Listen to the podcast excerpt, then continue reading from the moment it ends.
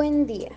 Hoy vamos a presentar un podcast que está integrado por Hasblade Diosma, Laura Peña y Luisa Muñoz, con el tema de los derechos de las mujeres. Los derechos de las mujeres y las niñas son derechos humanos. Abarcan todos los aspectos de la vida, la salud, la educación, la participación política, el bienestar económico, el no ser objeto de violencia y así como muchos más. Las mujeres y las niñas tienen derecho al disfrute pleno y en condiciones de igualdad de todos sus derechos humanos y a vivir libres de todas las formas de discriminación. Esto es fundamental para el logro de los derechos humanos, la paz y la seguridad y el derecho sostenible. Además tienen derecho a no sufrir violencia ni discriminación por el hecho de haber nacido mujeres. Tienen derecho a no ser maltratadas ni asesinadas por sus parejas o exparejas a no vivir con el miedo constante a ser agredidas sexualmente con impunidad, a no ser discriminadas en el trabajo ni en el acceso a los recursos económicos y de producción, a vestirse como quieran, a estudiar lo que quieran, a decidir sobre su cuerpo, su sexualidad y su reproducción sin coacción ni, ni presiones. Tienen derecho a expresarse libremente, a hablar alto y reclamar sus derechos sin miedo a ser encarceladas, perseguidas o asesinadas por ello. Hace 70 años, las naciones del mundo adoptaron el compromiso de fomentar los derechos humanos y libertades sin distinción de sexo, raza, idioma y religión. Desde entonces se han puesto en marcha numerosos mecanismos y leyes a nivel internacional, regional y nacional para asegurar que dichos derechos y libertades llegan de manera efectiva a esa mitad de la población, las mujeres. En 1979 se aprobó la Convención sobre la Eliminación de todas las formas de discriminación contra la mujer, instrumento clave de Naciones Unidas en la protección de los derechos de las mujeres. Desde el 2000 se han aprobado ocho resoluciones del Consejo de Seguridad de la ONU sobre el impacto desproporcionado de los conflictos en, en las mujeres y las niñas y que promueven su participación en el mantenimiento de la paz.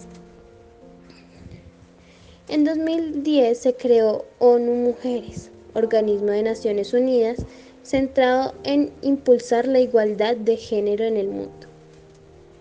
En 2011 se aprobó el convenio de Estambul con el, con el objetivo de abordar todas las formas de violencia hacia las mujeres en Europa. En 2015 se aprobó la Agenda 2030 para el Desarrollo Sostenible que incluyó la igualdad de género y el empoderamiento de las mujeres dentro de sus objetivos de desarrollo sostenible. En 2018 el Foro Económico Mundial hizo un llamamiento para que ese año fuera el año en que las mujeres prosperen dando luz a otro ámbito y el laboral y económico en el que también son discriminadas. En 2018 la Comisión Europea puso en marcha la plataforma European Network for Women in Digital para reducir la brecha de género digital en el EU.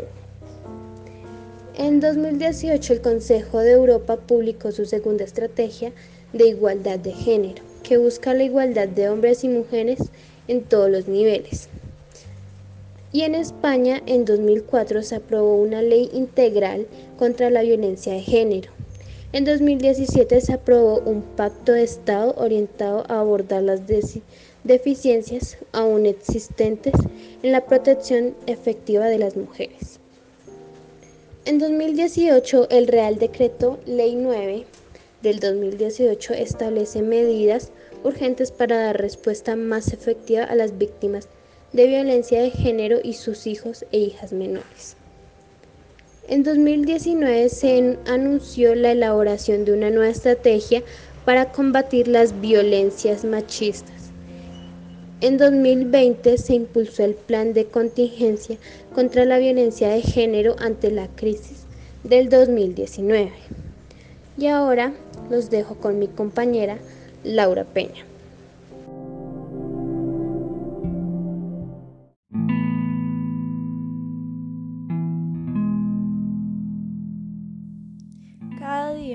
Promedio de 137 mujeres alrededor del mundo mueren a manos de su pareja o de un miembro de su familia. En lo corrido del 2021 se han registrado 13 feminicidios en el país. Tres de las víctimas no tenían más de 15 años. La mayoría de los agresores era pareja o un familiar.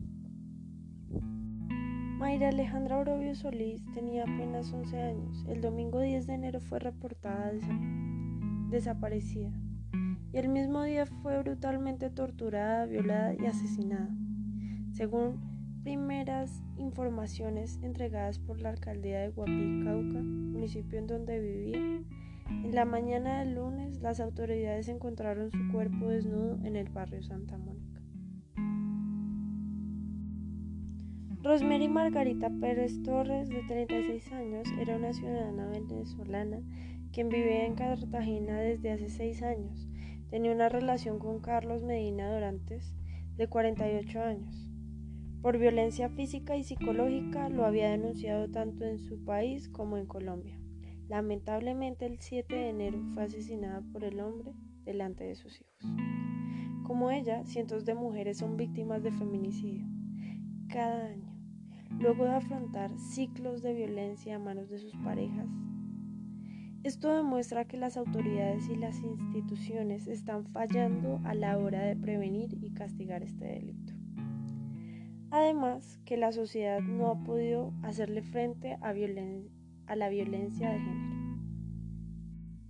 Daniela María Isabel Sánchez Rojas, de 22 años Carlos Adolfo Barrero Bravo fue el responsable del feminicidio de Daniela, su pareja sentimental. De acuerdo con la policía, el hombre fue hasta la casa de la joven, ubicada en el corregimiento de Rosso, zona rural de Palmira Valle. Allí discutió con ella y le disparó con un arma de fuego en la cabeza. Él luego se suicidó. Luz Estela Sánchez de 50 años. Luz Estela vivía con su hijo John Freddy Mosquera Sánchez en el barrio La Aurora, en Medellín, Antioquia. El hombre la agredió con un arma cortopunzante y la asesinó luego de que ella le pidiera que apagara las luces de la casa para ahorrar energía. El sujeto huyó, pero fue capturado por las autoridades y fue cobijado con medida de aseguramiento. Le fue imputado el delito de feminicidio agravado. La violencia de género se considera como todo acto sexista que tenga o pueda tener como resultado un daño o sufrimiento físico, sexual, psicológico, emocional, laboral, económico o patrimonial. La coacción o la privación arbitraria de la libertad, así como la amenaza de ejecutar tales actos tan tanto si se producen en el ámbito público como en el privado. Esto indica que no se trata solamente del maltrato físico o verbal al que se vea sometida una mujer. Por el hecho de serlo, atañe a otras formas de violencia, algunas mucho más disimuladas a las que algunos han llamado microviolencias, que se perpetúan muchas veces en espacios más privados y de las cuales poco se habla.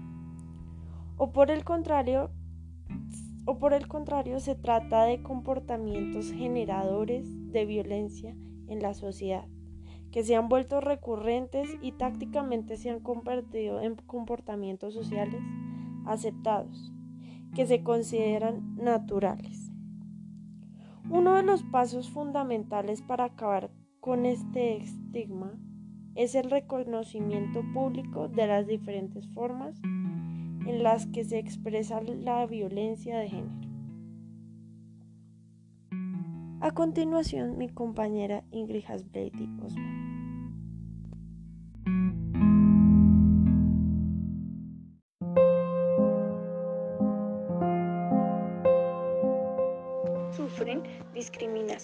Y violencia continuamente ya sea institucionalizada por ley o en la práctica, incluso en países con leyes que garantizan la igualdad y aunque se han conseguido avances significativos, en ningún país del mundo se han alcanzado la plena igualdad de género. En numerosos lugares del mundo a las mujeres se les niega la igualdad de derechos, lo que limita su autonomía y poder de decisión, su acceso a la justicia, a la educación, a la salud y a los recursos económicos en un intento de convertirlas en ciudadanas de segunda. También son perseguidas por exigir sus derechos y alzar la voz contra la injusticia por difundir información e ideas o incluso por su forma de vestir. La falta de acceso a la igualdad y a la participación en la vida pública y política hace más difícil que las voces de las mujeres sean escuchadas. Y cuando se atreven a defender sus derechos son perseguidas, amenazadas, agredidas o incluso pagan con su vida. Además se les dificulta el acceso a cuestiones tan vitales como la tierra y la propiedad, lo que les sume en la pobreza. Aunque casi la mitad de la mano de obra agrícola del mundo es femenina, las mujeres poseen menos del 20% de las tierras de cultivo al mismo tiempo, el 60% de las personas que padecen hambre crónica en el planeta son mujeres o niñas. Según el Banco Mundial, 104 países tienen leyes que impiden a las mujeres realizar determinados trabajos y 18 leyes que permiten a sus maridos impedir legalmente el trabajo a sus esposas.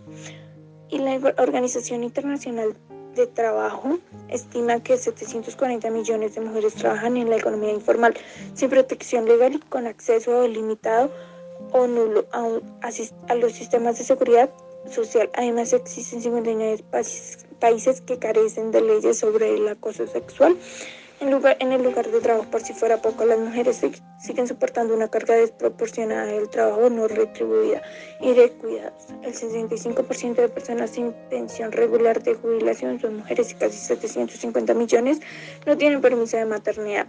El número de hijos, cuándo y con quién tenerlos o poder acceder al aborto son cuestiones sobre las que las mujeres deberían tener la primera y la última palabra. Sin embargo, la sexualidad y la reproducción son objetivo de numerosas leyes o prácticas ideas para que nosotros controles y tomen decisiones sobre el cuerpo de las mujeres, lo que, lo que hipoteca sus opciones de vida. La violencia contra las mujeres es la consecuencia más extendida y visible de la discriminación de género y tiene múltiples formas. La, la violencia en las relaciones de pareja, la violencia sexual, la violencia de mujeres y niñas en contextos de guerra o prácticas como la mutilación genital femenina son caras de, de una violencia que se ejerce contra las mujeres por el hecho de serlo. Según la ONU, se estima que el 35% de las mujeres que todo el mundo ha sufrido violencia física o sexual por parte de un compañero sentimental o violencia sexual por parte de otra persona distinta a su compañero sentimental. Estas cifras no incluyen el acoso sexual en algún momento de sus vidas. La violencia sexual es asimismo una de las formas más significativas de la violencia contra las mujeres. La mayoría de los perpetradores gozan de impunidad. En algunos países la legislación incluso discrimina a las supervivientes, las estigmatiza y agrava su sufrimiento. En el mundo, 150 millones de niñas menores de 18 años han sufrido agresión sexual en la, en la Unión Europea. Una de cada tres mujeres ha sufrido agresiones o abusos sexuales desde los 15 años de edad. Esta cifra se agrava en los países en el conflicto, donde tan solo en el año 2018 la ONU documentó más de 2.500 incidentes de violencia sexual. Las redes sociales son un nuevo escenario de abuso contra las mujeres y niñas, algo que documentó Amnistía Internacional en un informe lanzado sobre Twitter en países como Argentina, India, Reino Unido y Estados Unidos. En estos países son frecuentes los insultos misóginos, incluidos amenazas de violación. Otro tema muy importante es la imparable lucha por los derechos de las mujeres sigue sumando logros. A pesar de los intentos de algunos gobiernos y representantes políticos por hacer retroceder los derechos de las mujeres, cada año se suman nuevos avances tanto en leyes que benefician a miles de mujeres como en casos personales de mujeres que han sido víctimas de la injusticia. En Irlanda, la entrada en vigor el 1 de enero de 2019 de la Ley sobre Salud 2018, que regula la interrupción del embarazo, permite el acceso al aborto hasta las 12 semanas de embarazo y bajo determinado supuesto superado este plazo. La ley del aborto en Irlanda fue la más fue una de las más restrictivas del mundo. La nueva ley que salió adelante gracias al enorme impulso de la sociedad irlandesa encabezada por las mujeres pone fin a décadas de sufrimiento. Además, se ha logrado que puedan recuperar sus vidas mujeres como Teodora del Carmen o Imelda Cortés, que fueron liberadas tras haber estado encarceladas bajo las crueles y restrictivas leyes del aborto en El Salvador. En Indonesia, el Tribunal Supremo absolvió en julio de 2019 a una joven de 15 años que había sido previamente condenada a seis meses de prisión por abortar después de haber sido violada por su hermano. Es una sentencia que puede abrir el camino a la despenalización del aborto. En marzo de 2020, Sierra Leona levantó la prohibición para que las niñas embarazadas puedan ir a la escuela. Esta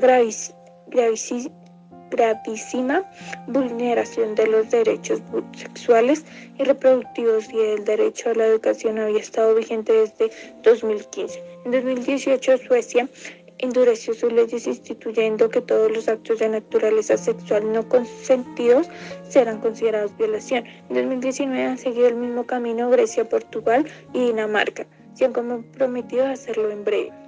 Y en España, el 21 de julio de 2019, el Tribunal Supremo elevó a 15 años de pena de prisión de los cinco hombres implicados en el caso de la manada.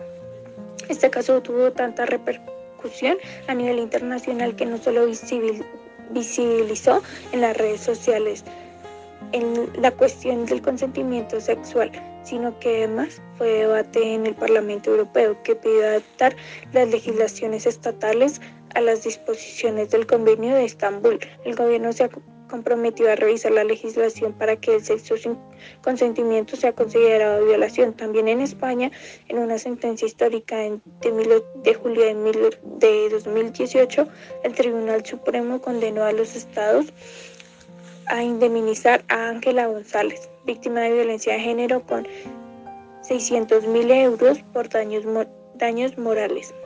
El caso de Ángela, a cuya hija el ex marido mató a una de las visitas, representaba todos los fallos de un sistema que además no, de no protegerlas a ella ni a su hija se negaba a recuperar el daño sufrido. Por otra parte, hablaremos de la mutilación genital femenina. En distintas partes del mundo se sigue practicando la mutilación mutilación genital femenina, la cifra de niñas y mujeres que han sufrido algún tipo de ablación asciende a 200 millones. 44 millones de ellas son menores de 14 años. Los países que en la actualidad siguen cometiendo esta mutilación, según los datos de la Organización Mundial de la Salud y UNICEF, son Somalia, Guinea, Djibouti, Sierra Leona, Malí, Egipto, Sudán, Eritrea, Burkina Faso, Gambia, Etiopía, Mauritania, Liberia, Guinea, Bissau, Chad, Costa de Marfil, Nigeria, Senegal, República Centroafricana, Kenia, Yemen, Tanzania, Benín, Irak, Togo, Ghana, Níger, Uganda, Camerún e Indonesia. Este último lo practica solo en niñas menores de 14 años. También se han dado casos de mutilación genital femenina en otros entornos, como por ejemplo en Colombia, donde niñas de la etnia Emberia Chami han sufrido, han sufrido la ablación tradicionalmente. Hoy en día esta etnia se ha comprometido a desenterrar esta práctica. Este procedimiento atenta contra la integridad física de las niñas y mujeres. No solo no aporta ningún beneficio para la salud, sino que provoca graves secuelas físicas y psíquicas en las mujeres que sufren la mutilación genital, hemorragias graves, complicaciones en los partos futuros, aumento en el riesgo de fallecimiento de neonatos, infecciones o la muerte son consecuencias más comunes que padecen estas mujeres. Es una práctica que supone una forma extrema de discriminación hacia la mujer, pues viola los derechos reconocidos en el ámbito internacional, en la Declaración Universal de los Derechos Humanos, y por último destacamos la causa cultural. Por último, destacamos la causa cultural por la que se realiza esta vejación hacia la mujer consiste en la concepción sobre una conducta sexual aceptable, se aseguran la virginidad antes del matrimonio y la fidelidad durante este. Creen que se reduce la libido y ayuda a reducir la tentación sexual. Sería todo por el tema. Los vamos a dejar con una, con una entrevista y esperamos que les guste.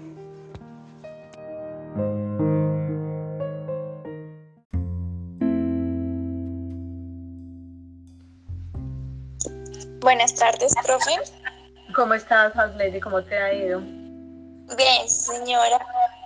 Bueno, la siguiente pregunta es, ¿qué recomendaciones le das a las mujeres para que hagan valer sus derechos?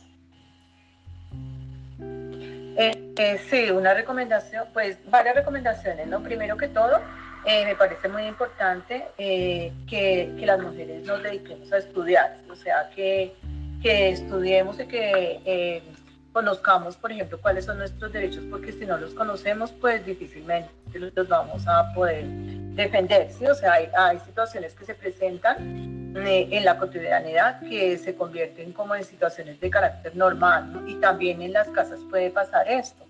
Por ejemplo, lo que a veces se presenta en las casas violencia contra la mujer, sea la mamá o sea las hermanas, o uno mismo y entonces cuando ya es una situación de carácter repetitivo se convierte como en algo entre comillas normal, ¿sí? Entonces para eso yo digo que es muy importante que las mujeres sigamos preparándonos a lo largo de toda nuestra vida, sigamos estudiando y ante todo, eh, primero que pues conozcamos obviamente nuestros derechos, que sepamos que somos personas dignas, por el solo hecho de ser seres humanos, que somos únicos, irrepetibles y que por el solo hecho de existir merecemos tener todos los derechos y todas las garantías que están establecidas en la ley. Pero para eso es muy importante que sigamos estudiando, ¿sí? que permanentemente estudiemos y que reflexionemos y analicemos sobre todas las situaciones que nosotros vivimos para evitar que se presenten situaciones de maltrato de cualquier índole, ¿sí? puede ser maltrato como ya habíamos dicho antes, maltrato eh, físico, psicológico, algún tipo de sufrimiento, etcétera, etcétera, o daño de carácter patrimonial. Eh, ante todo, que nosotros primero que todo conozcamos nuestros derechos, me parece que es fundamental conocerlos. Y segundo, que no nos quedemos callados ante cualquier duda que nosotros tengamos de, de alguna situación que estemos viviendo. ¿sí? O sea, si yo en mi vida cotidiana siento que alguna persona me, me está faltando el respeto o está abusando de mí, por ejemplo, en el ámbito laboral o en cualquier ámbito, eh, yo debo buscar la ayuda por parte de personas o mirar de qué manera puedo eh, conseguir, eh, digamos, alguna forma de comunicación para que las cosas no se sigan perpetrando, ¿no? Porque muchas veces las personas no saben o por, por desconocimiento o, por miedo nos quedamos calladas y permitimos que, que, esas situaciones se presenten y que no salgan a la luz pública. Y también, pues, proteger mucho a las personas que están a nuestro alrededor, ¿no? proteger a las niñas, eh, proteger a, las personas eh, menores de edad para que no sean eh, víctimas de algún tipo de, situaciones, ¿no?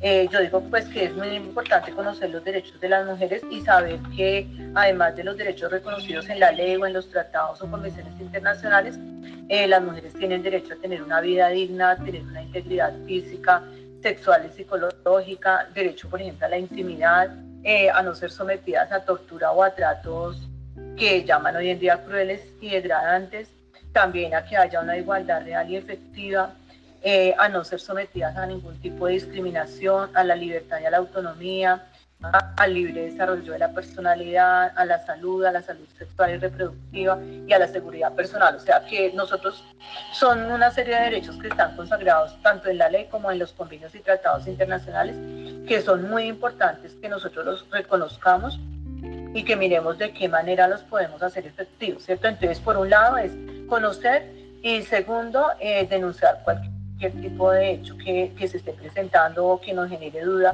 con respecto a estas situaciones. ¿no? Eh, por ejemplo, también conocer los derechos de las víctimas, en el caso, por ejemplo, de que nosotros seamos víctimas de algún tipo de, de violación o de delito contra la, la, libertad sexual o la integridad de nosotros mismos, eh, saber que el Estado... Eh, garantiza el acceso de las víctimas a la administración de justicia. Pues nosotros sabemos que desafortunadamente en nuestro país, como se vive esta situación de violencia y, y de inseguridad generalizada, a veces es difícil acceder a la justicia. Sin embargo, hay entidades que mm, también protegen eh, los derechos de las mujeres. Por ejemplo, están el las, eh, digamos, las entidades generales que promueven la defensa de los derechos humanos, como por ejemplo la Procuraduría General de la Nación, la Defensoría del Pueblo, eh, ¿cómo es que se llama? Las, todas las ciudades, ¿no? la Contraloría, las, eh, las personerías también que tienen, por ejemplo, las alcaldías menores tienen personerías delegadas, entonces allá también se puede poner en conocimiento. En el caso, por ejemplo, de la violencia intrafamiliar, eh, ay, disculpe, un momentico Qué no puedo contestar ahorita. Aquí la Ay, espérenme, ahorita la llamo, que estoy en una charla con una niña. Ya la llamo. Eh, perdóneme, le estaba señalando que es muy importante conocer eh, las rutas de atención y las entidades competentes para llevar a cabo la defensa y promoción de, los derechos de las mujeres. Entonces les estaba comentando que, por ejemplo, en todas eh, las localidades, en todas las, mm, sí, digamos las UPZ o las localidades, siempre hay oficinas que se encargan de recibir, de recepcionar las quejas y de abrir las investigaciones contra las personas, eh, digamos, que están llevando a cabo estos, estos procesos. ¿sí? Eh, muchas veces eh, estas situaciones se quedan en la más absoluta impunidad porque las mujeres desconocen cuáles son las rutas de atención, por ejemplo, ¿sí?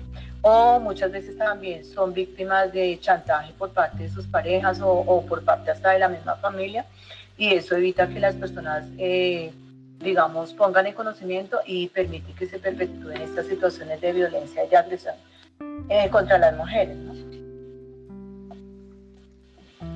Y pues en este caso pues hay muchísimos tipos de violencia, por ejemplo lo que les decía, la violencia de carácter doméstico, que tiene relación por ejemplo con los derechos, de los derechos o los delitos que se cometen contra la libertad sexual y la dignidad humana. Entonces son muchísimos, por ejemplo el hecho de que un hombre obligue a una mujer a tener una relación sexual y no cuidarse, por ejemplo, a través de la utilización de un método de anticoncepción, por ejemplo, como es el condón, eso puede ser interpretado como una forma de delito contra la libertad sexual y la dignidad humana, porque puede eh, llevarle algún tipo de contagio a la mujer, ¿cierto? Entonces muchas veces las mujeres creen que porque se trata de su pareja permanente o de su esposo, entonces que él tiene derecho a exigirles algún tipo de comportamiento y que las mujeres no.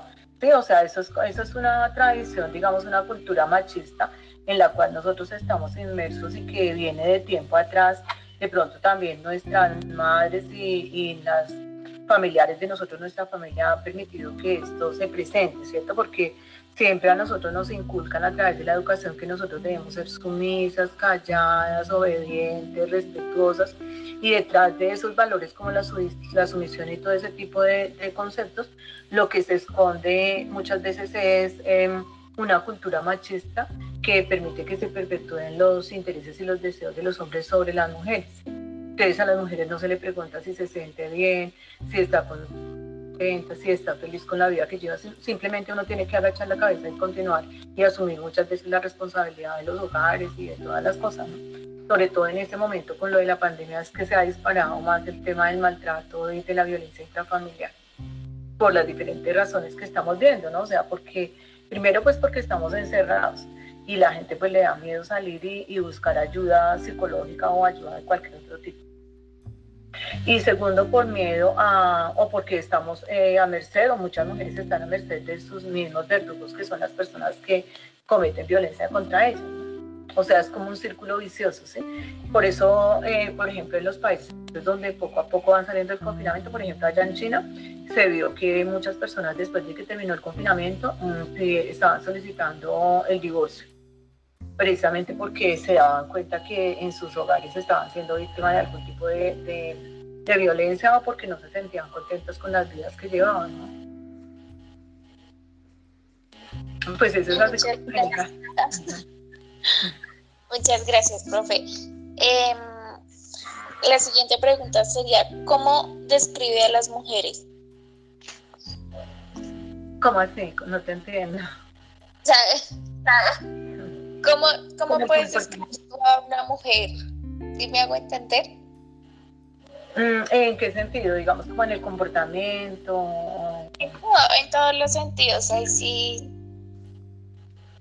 Pues eh, yo pienso que las mujeres como parte de los seres humanos, pues primero que todos somos eh, personas que, digamos, por el, por el principio de la igualdad, pues eh, digamos que en el aspecto eh, digamos, de las capacidades, somos iguales en cuanto a los derechos y las capacidades frente a los hombres.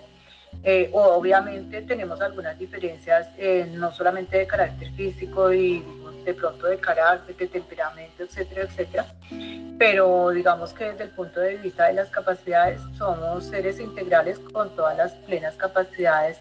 Y tenemos la capacidad de, ejercer, por ejemplo, todo tipo de cargos y de, digamos que de asumir todas las eh, capacidades y las posibilidades que, que nos brinde pues la sociedad, ¿no? O sea, la, precisamente la sociedad debe brindarle a las mujeres lo mismo que a los hombres todas las posibilidades y la libertad para poder desarrollar todas sus potencialidades, ¿sí?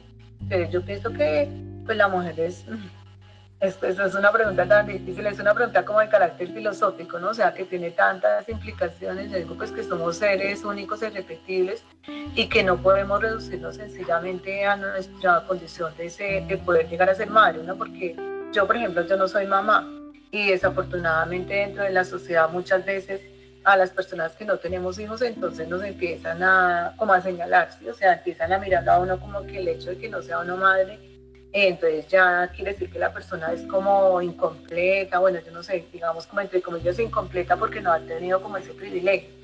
Pues yo digo que yo no tuve el privilegio de ser madre, pero pues yo no me siento mal por el hecho de no serlo, porque considero que las mujeres no solamente estamos destinadas a ser madres, es más, eso es algo que cada cual tiene la libertad de elegir si quiere o no quiere ser, llegar a ser madre.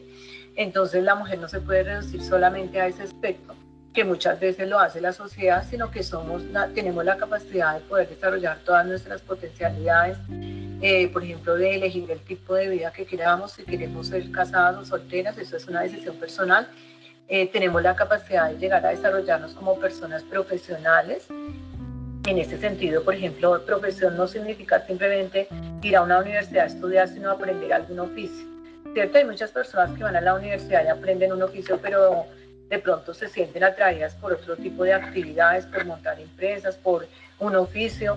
Entonces yo pienso que, que cualquier actividad que uno, eh, eh, digamos, decida desarrollar, eh, nosotros debemos tener toda la libertad, como los hombres también, para poder desarrollar nuestras capacidades y nuestras potencialidades, ante todo satisfacer pues, nuestras necesidades y llevar una vida digna acorde pues, con los parámetros donde uno está viviendo. ¿no?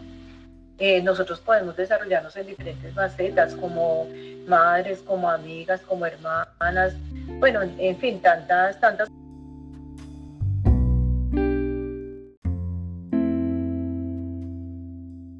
Opciones eh, de desarrollarnos como seres humanos.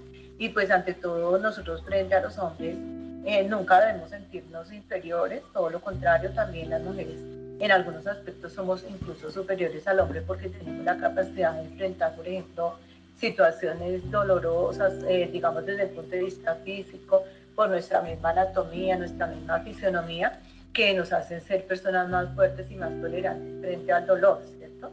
Entonces nunca debemos sentirnos inferiores porque somos incluso, eh, como les decía, somos iguales o en algunos aspectos eh, podríamos llegar a ser mejores que los hombres, pero desafortunadamente en nuestra sociedad muchas veces se presenta una discriminación, por ejemplo, desde el punto de vista laboral, ¿no? Uno observa, pues afortunadamente, por ejemplo, en el campo de la docencia, ya digamos que hoy en día se ha venido disminuyendo más esa brecha, digamos, desde el punto de vista profesional pero todavía en algunas carreras y en algunos campos sí se sigue manteniendo esa diferencia.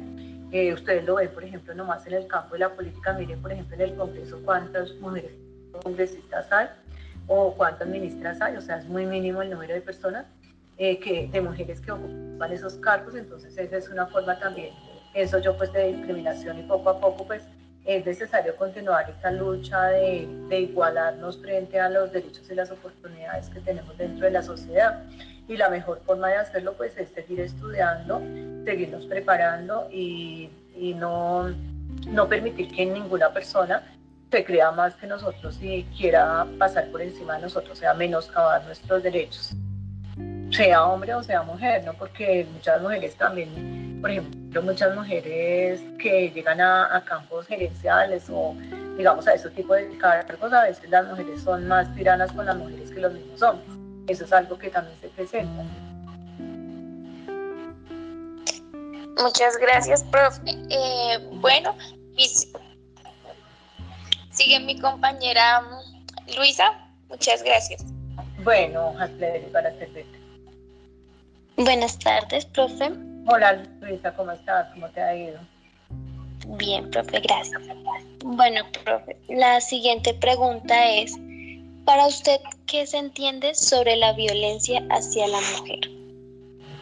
Eh, bueno, era lo que, lo que estaba comentándoles anteriormente. Eh, bueno, afortunadamente Eh, hoy en día hay una, digamos, una ley acá en nuestro país, pero bueno, voy a decir, de acuerdo con esta ley, yo quiero mirar qué significa la violencia, ¿cierto? Hay una ley que se llama la, la ley 1257 de 2008 sobre no violencia contra la mujer, fue precisamente una ley que se también recibió el nombre de la ley Rosa Elvira Celi, porque yo no sé si de pronto ustedes conocieron el caso de la señora Rosa Elvira Celi, no sé si quieran que les relate brevemente eso. Eso ocurrió, bueno, no recuerdo en este momento hace cuánto tiempo. Eh, fue una señora que eh, tenía un compañero de estudio y estudiaba, hacía como la validación de su bachillerato por la noche, en la jornada nocturna, con, en, el, en, el en una institución en el barrio Fontibón, en la localidad de Fontibón, perdón. Y eh, salió con un compañero a tomarse unos tragos después de la, del colegio el señor se ofreció a llevarla a la casa o ir seguramente en algún programa o algo. El caso fue que este señor llevó a, a Rosalvira al Parque Nacional, que está ubicado cerca de la, a la Universidad Javeriana, y, allí abusó de la señora, eh, parece que le, le, dio como una droga, la drogó, alguna cosa así. La mujer perdió el conocimiento y este tipo hizo todo, todo cometió todo tipo de vejámenes contra ella. Eh, hasta tal punto de que ella perdió el conocimiento y cuando despertó, seguramente el tipo pensó que ella estaba muerta. Cuando ella despertó, ella tenía su celular y ella pudo llamar a las autoridades a pedir auxilio la trasladaron a un hospital, pero el hombre la había abusado tanto, se había sido tanto el grado de, abuso, que la mujer eh, quedó en coma y luego perdió la vida. De este tipo de, violencia se creó una ley, que fue la ley 1257 del 2008, sobre no violencia contra las mujeres, eh, acogiendo las, digamos, las leyes de carácter internacional que tratan el tema, y pues allí en su artículo segundo define la violencia eh, como cualquier acción u omisión que le busque causarle a la mujer la muerte, daño o sufrimiento físico, eh, sexual, psicológico, económico o patrimonial por su condición de mujer.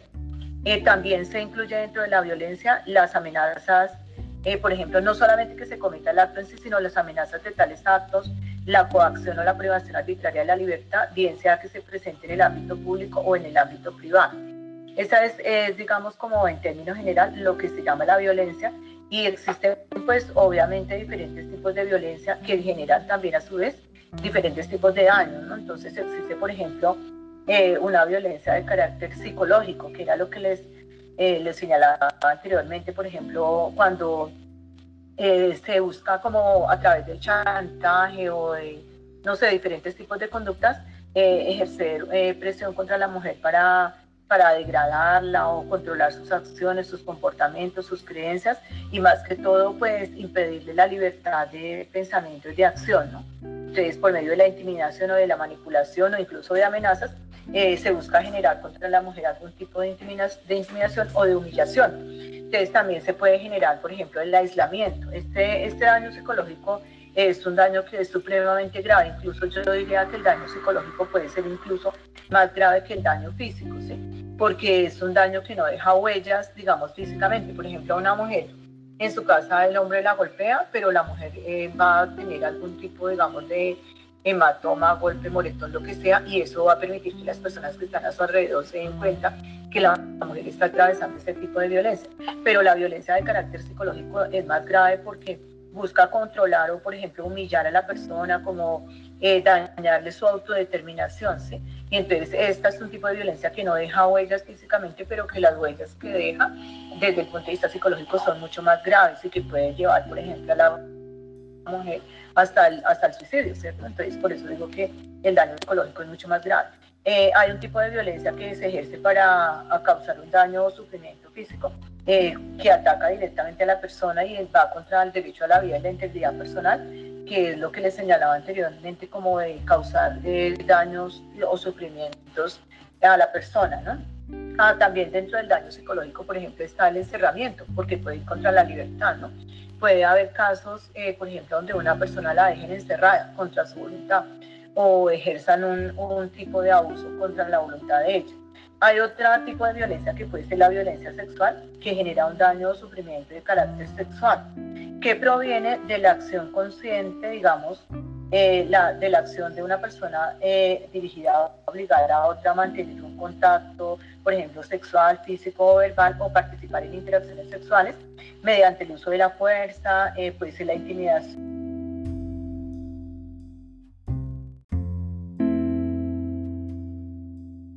La coerción, el chantaje, amenazas o cualquier tipo de, de mecanismo que anule o limite la voluntad de la persona.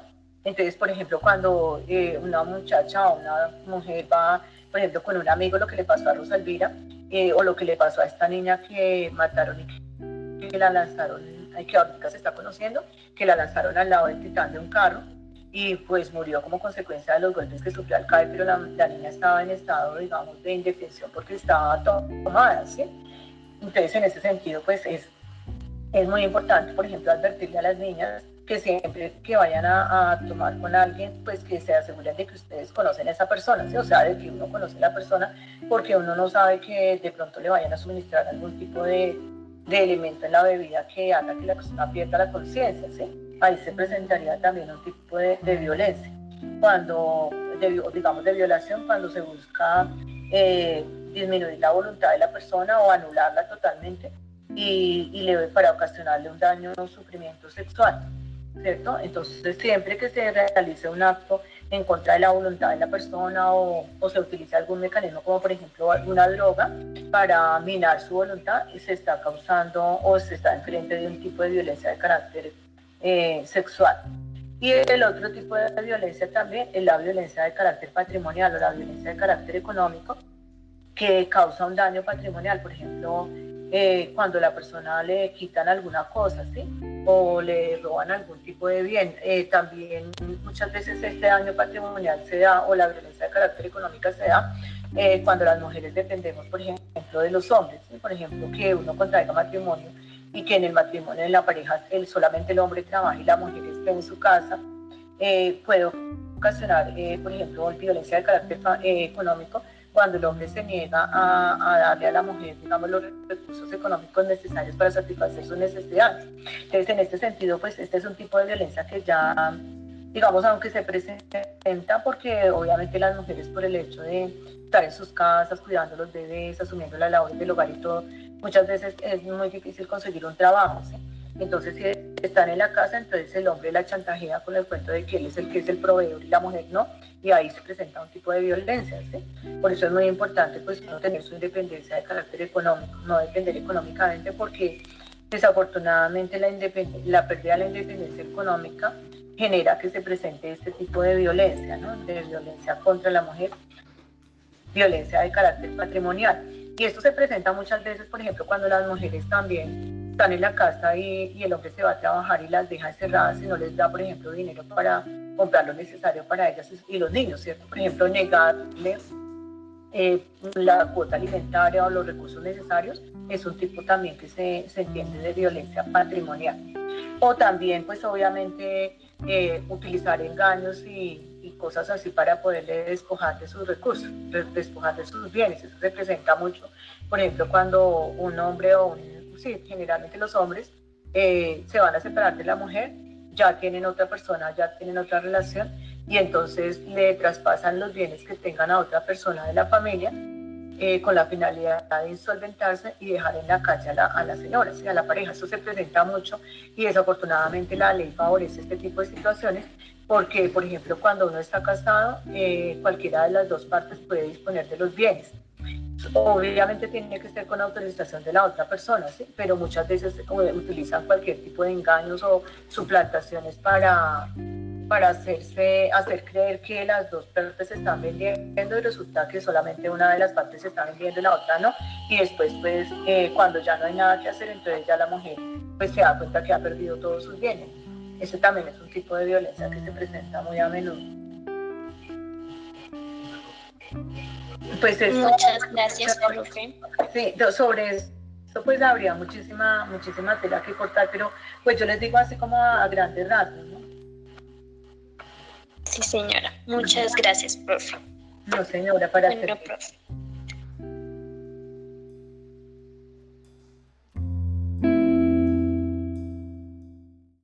Bueno, profe, gracias por haber aceptado esta entrevista y por darnos su opinión. Que tenga un excelente día.